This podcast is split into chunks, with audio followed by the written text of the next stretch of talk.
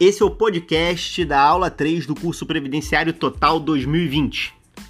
Nele vamos debater os segurados do regime geral de previdência social. Regime de previdência que é público e obrigatório. Na forma do artigo 201 da Constituição, exige a filiação compulsória dos segurados. Desse modo, há segurados obrigatórios do regime geral de previdência social mas existe também a possibilidade aberta pela legislação de segurados facultativos se filiarem a esse regime. Isso significa dizer que todos que exercem atividade remunerada são segurados da Previdência. Aqueles que não exercem atividade remunerada podem ser segurados da Previdência. O ato de filiação significa a constituição do vínculo jurídico entre o segurado e a previdência social. Em outras palavras, filiar-se significa virar segurado.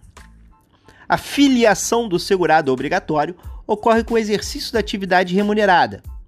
Não depende, portanto, da inscrição, que é o ato de cadastro, de registro no banco de dados da Previdência Social.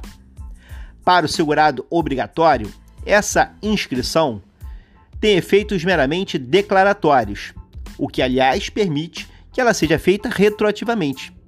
Inscreve-se agora, declarando-se e provando o exercício de atividade remunerada mesmo em período anterior, de modo a poder se computar aquele tempo para fins de, de benefícios, seguindo algumas regras que há é, onde há restrições. Já a inscrição do segurado facultativo é o ato pelo qual ele manifesta a vontade de se filiar. É por isso que o segurado facultativo, para se virar segurado, para se filiar à Previdência Social, precisa da inscrição e do pagamento da primeira contribuição.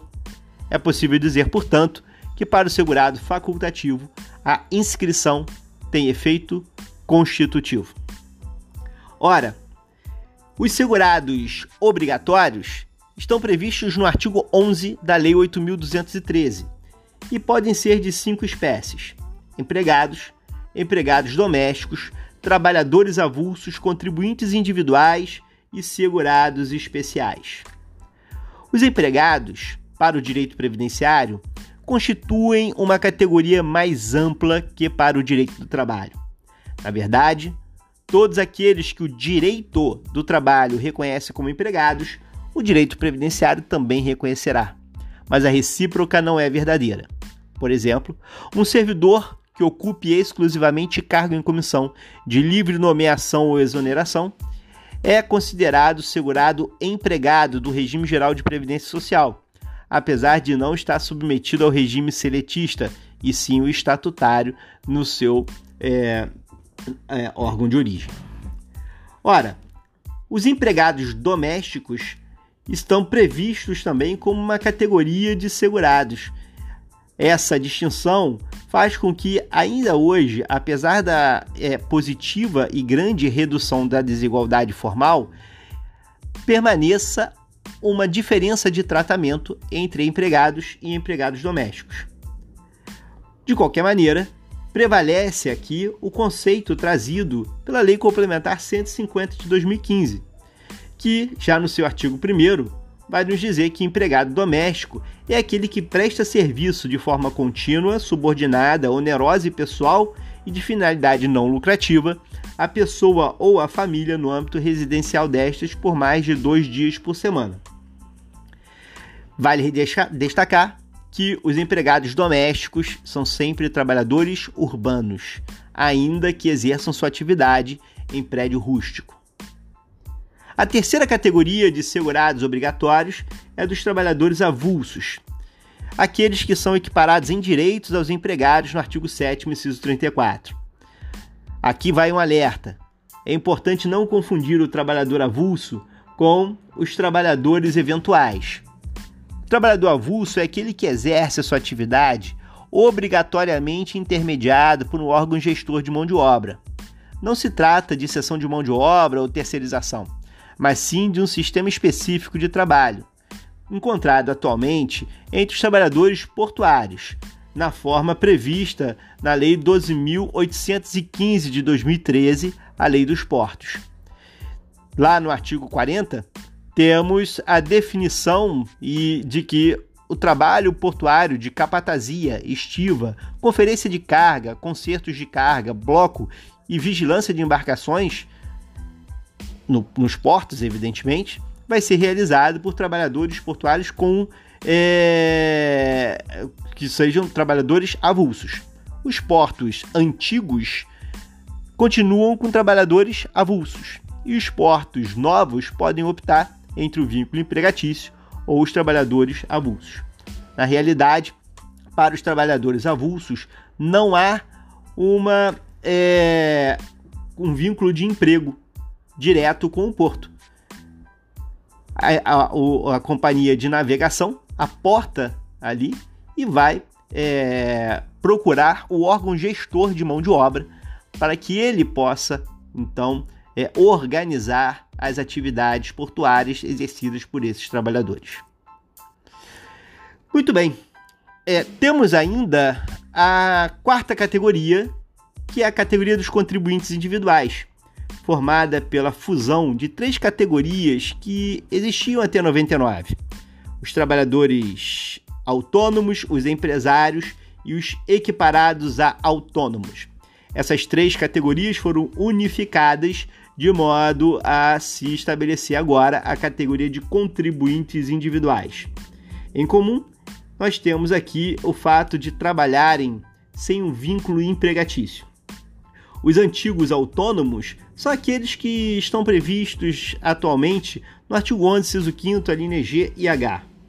É, os antigos empresários, os que estão na linha F, e as demais alíneas trazem os antigos equiparados a autônomos, chamamos a atenção entre eles para os trabalhadores que é, são proprietários ou não, mas que exploram atividade agropecuária em imóvel superior a quatro módulos fiscais ou então com auxílio de empregados ou outros prepostos.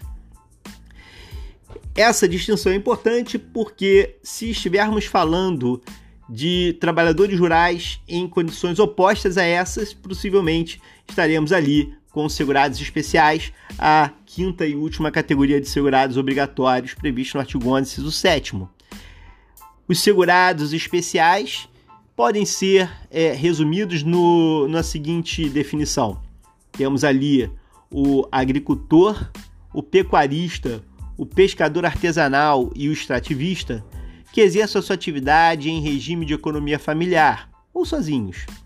Sendo certo que o agricultor e pecuarista têm que fazer isso em uma pequena propriedade rural, aquela de até quatro módulos fiscais. O tamanho da propriedade é um elemento importante na definição do segurado especial, agricultor e pecuarista, apesar de não ser um critério rígido, admitindo-se flexibilização por parte da Turma Nacional de Uniformização. A prova do trabalho rural não vai ser estudada nesta aula, mas sim na aula específica em que tratamos da aposentadoria por idade rural. Ora, a ideia do segurado especial é a busca de um tratamento diferenciado para aquelas pessoas previstas no artigo 195, parágrafo 8 da Constituição, que são responsáveis pelo abastecimento interno do mercado de alimentos no Brasil. Estamos falando daqueles que trabalham em regime de economia familiar e que vivem da sua plantação. O ponto central é o fato de é, o, a, o trabalho rural ser o meio de subsistência do segurado especial, o que não significa um voto de pobreza ou a necessidade de miséria para se caracterizar o segurado especial. Ao contrário, o que se vai exigir é tão somente que ele viva da sua produção, ainda que viva bem. E que ele trabalhe, portanto, em regime de economia familiar, o que significa dizer trabalhe com auxílio da família para sua subsistência e sem empregados permanentes. Esses foram, esses são os segurados obrigatórios. Há também os segurados facultativos, aquele que no mínimo 16 anos que não exerça atividade de filiação obrigatória e que se inscreva e pague contribuições para a Previdência Social. Esse foi o podcast da aula 3 do curso de Previdenciário Total 2020. Até a próxima.